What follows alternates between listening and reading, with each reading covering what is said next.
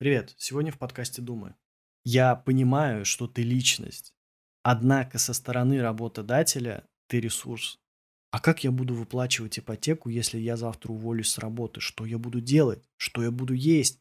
Ты можешь принять другую реальность, где у тебя есть одна жизнь, и ты хочешь получать от нее удовольствие. Во время рабочего дня ты должен херачить, как не в себя. Начинаем. Я расскажу про движение антиворк и как оно может изменить твою жизнь. Дай угадаю, ты ходишь на нелюбимую работу, которая уже давно не приносит тебе какого-то удовольствия. Ты чувствуешь, что твой потенциал, он куда больше, чем то, чем ты занимаешься сейчас, да и последнее время. У тебя начальник живет явно лучше, чем ты, и он не сильно это скрывает. Это видно по его соцсетям, например. Он не обладает какими-то особыми навыками или знаниями, но при этом он получает намного больше, чем ты. Ты не чувствуешь, что он как-то он разбирается лучше, он знает больше. Нет, ты чувствуешь, что он примерно на одном уровне с тобой. И вот эта неудовлетворенность работой, она сказывается на всей твоей жизни. Ты не получаешь того удовольствия, которое мог бы получать от жизни. А зачастую ты вообще просто ждешь, когда же этот день наконец-то закончится. Про отношения говорить вообще никакого смысла нету. Их либо нету, либо они не приносят тебе удовольствия. Знакомая история? Уверен, что да. Хорошая новость в том, что ты такой не один. Люди по всему миру сталкиваются с несправедливостью на работе, с тем, что начальник ведет себя как мудак, с тем, что он всегда получает больше, чем сотрудники, с тем, что корпорации за, зарабатывают огромные миллионы, миллиарды долларов, а при этом всем делятся сотрудниками лишь какой-то незначительной частью от этого, с тем, что акционеры летают на частных самолетах, а ты ездишь на метро или на газельке, тем, что у них свои пентхаусы, и они живут там, где они хотят, а у тебя двушка в ипотеку. Они отдыхают в лучших отелях мира, а ты едешь в Туапсе. Эта несправедливость, она просто не могла остаться незамеченной. И поэтому появилось такое движение, как антиворк. Но прежде чем перейти к этому движению, давай поговорим о том, почему такая несправедливость вообще возможна, почему она вообще появляется. В предыдущем выпуске, и здесь будет, да, вот здесь вот будет а, подсказка, я уже говорил о том, как корпорации работают, о том, как они тебя обманывают. Обязательно посмотри этот выпуск. Еще раз кратко объясню, в чем цель любой компании. Коммерческая организация занимается тем, что извлекает прибыль из своей деятельности – это буквально прописывается у них в уставных документах. И если компания в какой-то момент перестает заниматься своей основной деятельностью, то есть получением прибыли, к ней могут возникнуть вопросики. Итак, если она зарабатывает деньги, да, и это основное, чем она должна заниматься, то как она может это делать? Небольшой экскурс такой э, проведу. Тут все просто. Она может что-то производить и реализовывать это, перепродавать, то есть закупать по одной цене, давать какую-то наценку и продавать с большей, соответственно, включая эту наценку, или оказывать какие-то услуги. Это три таких больших направления, три столпа, на чем все это держится. Они, естественно, подразумевают под собой большое количество уточнений. Производство чего, перепродажа чего, в какие сроки, э, какие услуги и тому подобное. Но глобально это делится вот на эти три направления. Нам нет никакого смысла с тобой идти вот глубже в это все, погружаться именно конкретно в эти направления. Того, что я сказал, достаточно для того, чтобы сформировалась общая картинка. Во всех этих случаях идет речь про ограниченные ресурсы. Вообще экономика в целом это про правильное управление ограниченными ресурсами. И правильное управление – это значит наиболее эффективное. То есть у тебя есть ограниченные ресурсы, и чем лучше ты ими распоряжаешься, тем более высокие экономические показатели у тебя в итоге получаются. И здесь нужно запомнить две вещи. Первое это ограниченные ресурсы, и второе это наиболее эффективное ими управление. Вот зафиксирую себя прям в голове вот эти вещи, они помогут, они пригодятся в дальнейшем. Под ресурсами Что я подразумеваю под ресурсами? Я подразумеваю деньги, материалы, различные активы, в том числе человеческие ресурсы. И тут мы подходим к тому, что непосредственно связано с тобой человеческие ресурсы. Извини меня, серьезно, извини меня. Я понимаю, что ты личность. Однако со стороны работодателя ты ресурс. Вот так вот. Это не я придумал. В конце концов, посмотри, как расшифровывается HR. И я напоминаю еще раз, что имеется ограниченное количество ресурсов, которыми нужно правильно распоряжаться. Мы это помним, мы это держим в голове. И в контексте разговора про сотрудников тут идет речь про зарплату в первую очередь, где зарплата, которую ты получаешь от работодателя, это способ выменить твое время, потому что у тебя тоже есть ресурс. И, пожалуй, что это ресурс, который единственный ресурс во всем мире, в принципе, который имеет по-настоящему огромнейшее значение. И этот ресурс – время. Ты обладаешь временем, которое ты обмениваешь на деньги. Ден- деньги – это такая универсальная единица, которая позволяет существовать человеческому миру и как-то взаимодействовать людям друг с другом. Такая универсальная единица. Смотри за руками, буквально. Работодатель выкупает твое время за фиксированную стоимость. Причем а, для работодателя эта стоимость, как правило, если говорить про Россию, то она выше примерно на 30% от того, что ты видишь в расчетке. Потому что около 30 с копейками процентов забирает себе государство. Да, есть еще третий игрок, государство, которое тоже влияет на то, что происходит с тобой, с работодателем и вообще задает в целом правила игры. Ты получаешь какую-то сумму, ты сам выплачиваешь, ну, не прям ты буквально, за тебя это делает работодатель, но ты платишь подоходный налог 13%. Помимо этих 13% еще работодатель сверху порядка 32% а, платит налогов государству. Там в разные фонды на самом деле. И работодатель, он не может, это по закону, он не может просто взять и снизить тебе зарплату, как бы ему ни хотелось какие бы ситуации ни происходили в истории компании, в мире в целом, он не может просто прийти и сказать, я тебе буду платить меньше, потому что есть трудовой кодекс, в котором это оговаривается. Если работодатель действительно хочет по каким-то причинам снизить тебе зарплату, он должен либо перевести тебя на какую-то другую позицию, либо каким-то другим образом с тобой это говорить.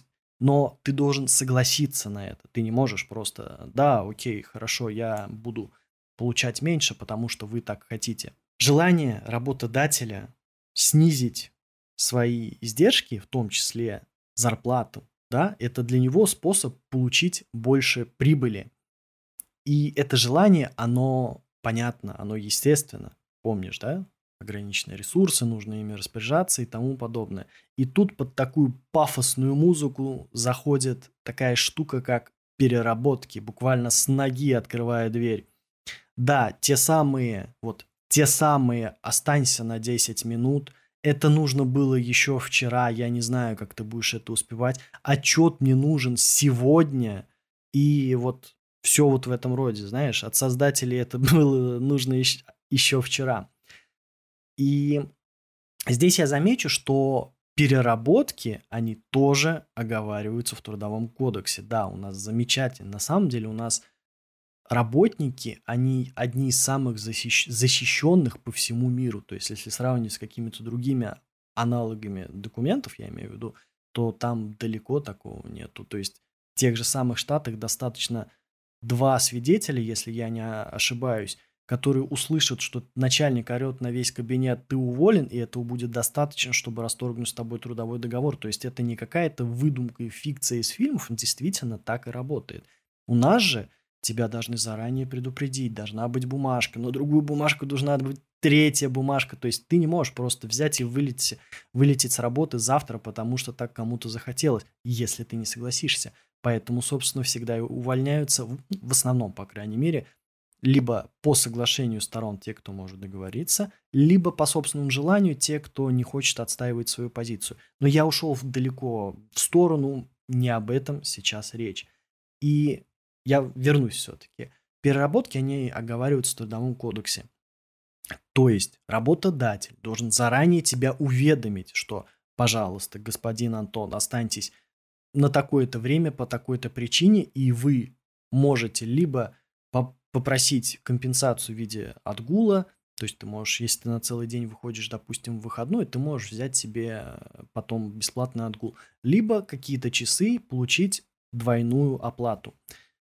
А теперь честно скажи, ты оформляешь свои переработки?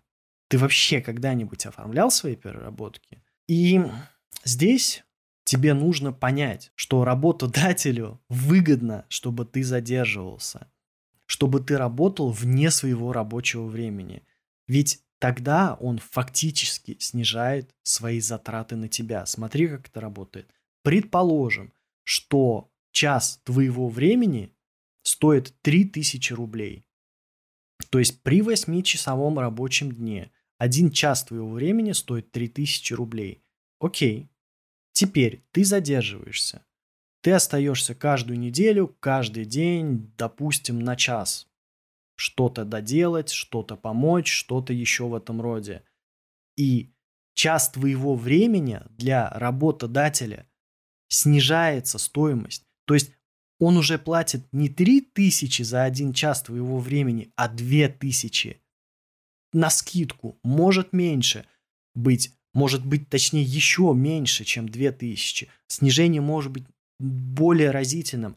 И почему, как оно может быть? Ты можешь задерживаться после работы, ты можешь работать из отпуска, ты можешь работать на выходных, ты можешь приходить на работу раньше. Огромное количество возможностей, как сделать так, чтобы по факту снизить стоимость твоего времени. И знаешь, вот чем весь как бы неприятный, такой неприятная составляющая это? В том, что ты сам позволяешь это с собой делать. Ты сам позволяешь работодателю тебя оббирать. Вот подумай об этом. Прочувствуй это. Ты сам позволяешь снизить стоимость твоего часа. Что делает работодатель? Он забирает эти деньги себе. Он наживается на тебе. И в этой парадигме ни о какой справедливости в взаимоотношениях твоих с работодателем не может идти просто по умолчанию, потому что ему, работодателю, ему выгодно платить тебе меньше, и ему выгодно выводить тебя на состояние, когда ты перерабатываешь, когда ты задерживаешься, и он делает все возможное для этого. Я приведу пример. Вот посмотри на крупнейшие компании этого мира, крупнейшие IT-гиганты, например. Это самые яркие примеры. Что они делают? Ты наверняка видел вот эти замечательные футуристические офисы, в которых есть игровые зоны, есть какие-то снэк-бары, есть места, где можно погулять, какие-то парки и что-то в этом роде. Зачем это все делается?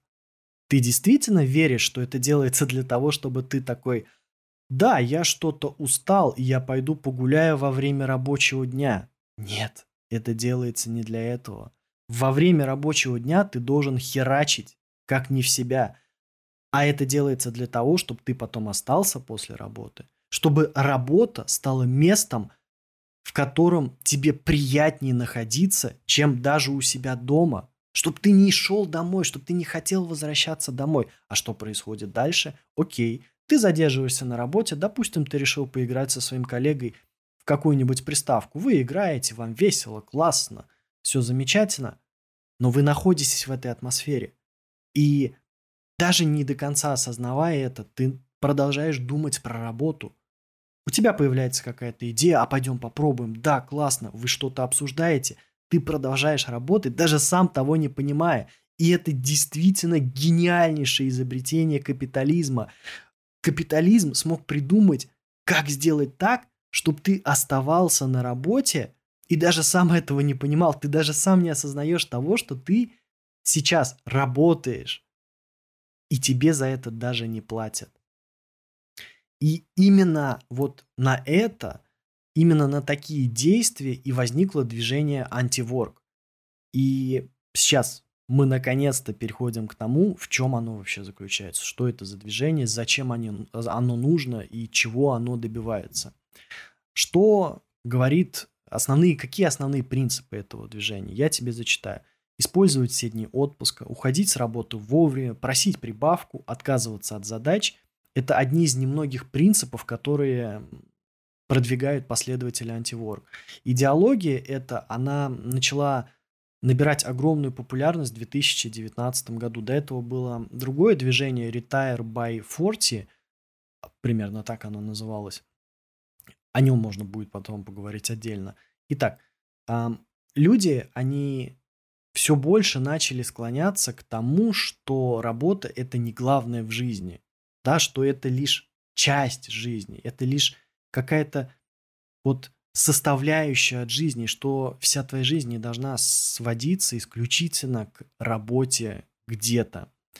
И особенно ярко это стало заметно в 2020 году, когда была пандемия, когда пошли все эти запреты, и люди действительно ощутили на себе, что когда их заперли всех по домам, что мир не остановился, он не рухнул, и жизнь у них не закончилась. Они каким-то образом смогли дальше существовать, и компании каким-то образом дальше смогли существовать.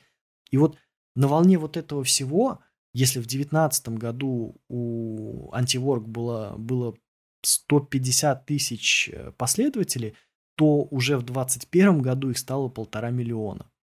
То есть ты понимаешь, да, вот это вот, как, как, как это развивалось. И люди, они впервые, вот пандемия в чем ее было значительное влияние на общество и на культуру в том, что люди впервые потеряли возможность ходить на работу. Им впервые, возможно, для многих вообще впервые в жизни пришлось заполнять это, эту пустоту чем-то. Многие с этим не смогли справиться в полной мере, поэтому статистика по депрессии, она скаканула. Но это не значит, что жизнь стала плохой, это значит, что люди были просто к этому не готовы. Давай вернемся к основным принципам антиворк, чтобы ты смог прочувствовать, о чем это вообще, зачем это нужно. Один из важнейших принципов – это не делать ничего лишнего.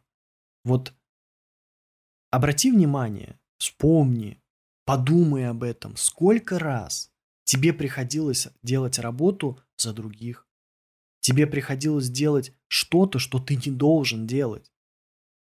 Я уверен, что если ты об этом задумаешься, ты поймешь, что процентов 60 твоей работы – это то, что ты не должен делать.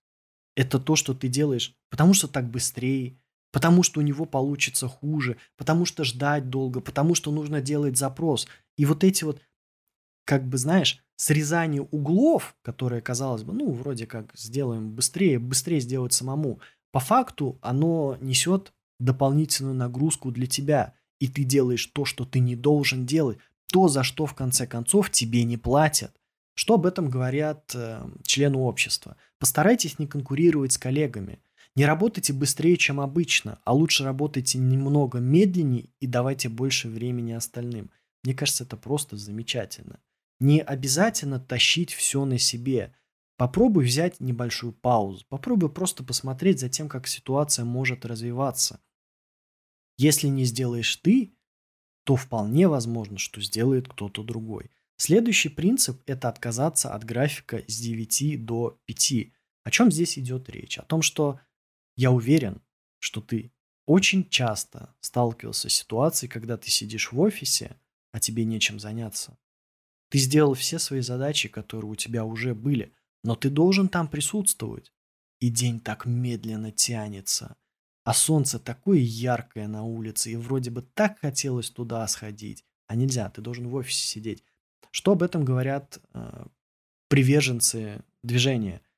Они говорят о том, что в 21 веке люди не должны находиться в офисе по 8 часов, если могут выполнять свои обязанности быстрее. Вообще, история восьмичасового рабочего дня, она имеет такой прям интересный сюжет. Если я не ошибаюсь, все началось в 1800 каком-то году в Австралии, когда вообще начали каким-то образом пытаться регламентировать сколько нужно работать. И все это вообще пошло от рабочих на заводах, потому что там были безумные переработки, там десятки часов буквально люди проводили, там были смерти на производстве, и с этим, собственно, рабочие начали каким-то образом стараться бороться. Итак, позиция антиворк заключается в том, что сотрудник не крадет время компании, если справляется с задачами быстрее и уходит домой пораньше – если для выполнения задачи, на которую отводится полный рабочий день, нужно на самом деле всего минут 15, зачем сидеть в офисе по 8 часов? Вот что говорят последователи. С работой с 9 до 5 невозможно насладиться днем и красотой вокруг. Общество должно быть устроено так. Я сделал работу, мне за нее заплатили, и теперь я могу наслаждаться жизнью. Представь, что ты можешь наслаждаться жизнью. Классно, да? Следующий принцип. Антиворк не против работы. Одно из частых возражений к движению сводится к тому, что если все перестанут работать, общество рухнет. Однако антиворк, оно не отказывается от работы в целом, да, и оно признает, что профессии нужны, любые профессии нужны. Что говорят э, участники? Мы считаем, что нынешний взгляд на труд можно изменить. Работа поддерживает высший класс общества, и это несправедливо. Свое отношение к такому положению мы выражаем так. Отказ от лишней работы для всех, а не только для богатых. Здесь интересный момент. Не только для богатых. Вот вспомни вот эти все истории о том, как условные, не условные, настоящие миллиардеры, мы работаем все время, мы работаем 24 часа на 7. Это неправда. Они не работают, работаешь ты, а они получают удовольствие от жизни – и здесь какой трюк? То есть они говорят, что мы работаем, но ведь они занимаются тем, чем они хотят заниматься. Понимаешь? А ты нет. И вот в этом принципиальная разница. То есть да, они 24 на 7 занимаются своим хобби, которым приносят безумные деньги. И это круто. Почему ты так не делаешь? Вопрос про обрушение общества, да, я пока готовился к этому выпуску, я нашел огромное количество действительно статей о том, что как это движение пагубно влияет на экономику, как оно может повлиять на экономику, и как оно вообще может обрушить в целом весь наш устой, и как оно угрожает этому. Ну, что тут можно сказать? Что типичный владелец капитала, что он делает? Он защищает свой капитал. И здесь именно про эту историю, про то, как капиталист защищает свой собственный капитал. Он говорит, нет, нет, все будет плохо, все станет ужасно, если мы поменяем это. Нет, никто не говорит о том, что всем надо сидеть и ничего не делать. Нет, говорится о том, что нужно изменить отношение к сотрудникам, изменить отношение к работникам. И знаешь, какой идеальный работник для капиталиста, бесплатный работник? И всегда будут стремиться капиталисты к тому, чтобы платить меньше. Такова их природа. А что все это значит для тебя? Да, тут нужно понять, что то видение мира, которое, пожалуй, большая часть из нас приписывалось с самого детства, когда ты должен честно ходить на работу, и когда честный труд способен из тебя сделать кого-то или что-то, или позволит тебе достичь чего-то, это не работает сейчас в современном мире, в том, какой вид он принял сейчас, это не работает. Я не буду оценивать никаким образом, как это было раньше, там в какие-то 20-е, в 20 веке, например. Нет, я говорю о том, что в 21 веке, в 23 году это не работает. Это уравнение, возможно, каким-то образом себя проявляло раньше, но сейчас нет. И тебе нужно понять, что вот эта картина мира, что ты работаешь каждый день, херачишь как не в себя, это лишь один из, одна из возможных реальностей, которую ты можешь принять или ты можешь ее не принимать. Ты можешь принять другую реальность, где у тебя есть одна жизнь, и ты хочешь получать от нее удовольствие, где ты хочешь заниматься тем, что тебе приносит удовольствие, где ты занимаешься вещами, которые позволяют тебе развиваться. Такая реальность тоже возможна, если ты ее выберешь. А если ты хочешь получать больше таких видео, если ты хочешь получать больше видео на тему работы и того, как не работать, подписывайся и ставь лайк. В заключение я скажу, что устоявшаяся система, которая сейчас у нас есть, она формировалась многие годы. И, конечно же, глупо предполагать, что она может измениться вот просто по щелчку пальца. Конечно, такого не будет, на это требуется время. И более того, я понимаю, что время требуется тебе, чтобы прийти к этому, чтобы переосмыслить свою жизнь, чтобы посмотреть на нее под другим углом. И не надо делать поспешных движений. Я не призываю к тому, что все побежать, уволиться буквально сегодня. Нет, конечно же нет. Но тебе нужно подумать о том, что как общество и как ты конкретно увяз в этом. То есть кредиты, ипотека. Это же все то, что не позволяет тебе жить той жизнью, какой ты хочешь. Потому что ты, окей, ты вроде думаешь, ну, возьму ипотеку, у меня есть работа. Все. Ты повязан в этом, понимаешь? Ты не можешь, у тебя рождается страх. А как я буду выплачивать ипотеку, если я завтра уволюсь с работы? Что я буду делать? Что я буду есть? И ты живешь вот в этом страхе. А вот эта вот постоянная работа, она как будто бы дает тебе успокоение.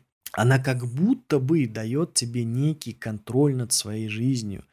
Но тут нужно подумать о том, а какую цену ты платишь, что она у тебя действительно забирает.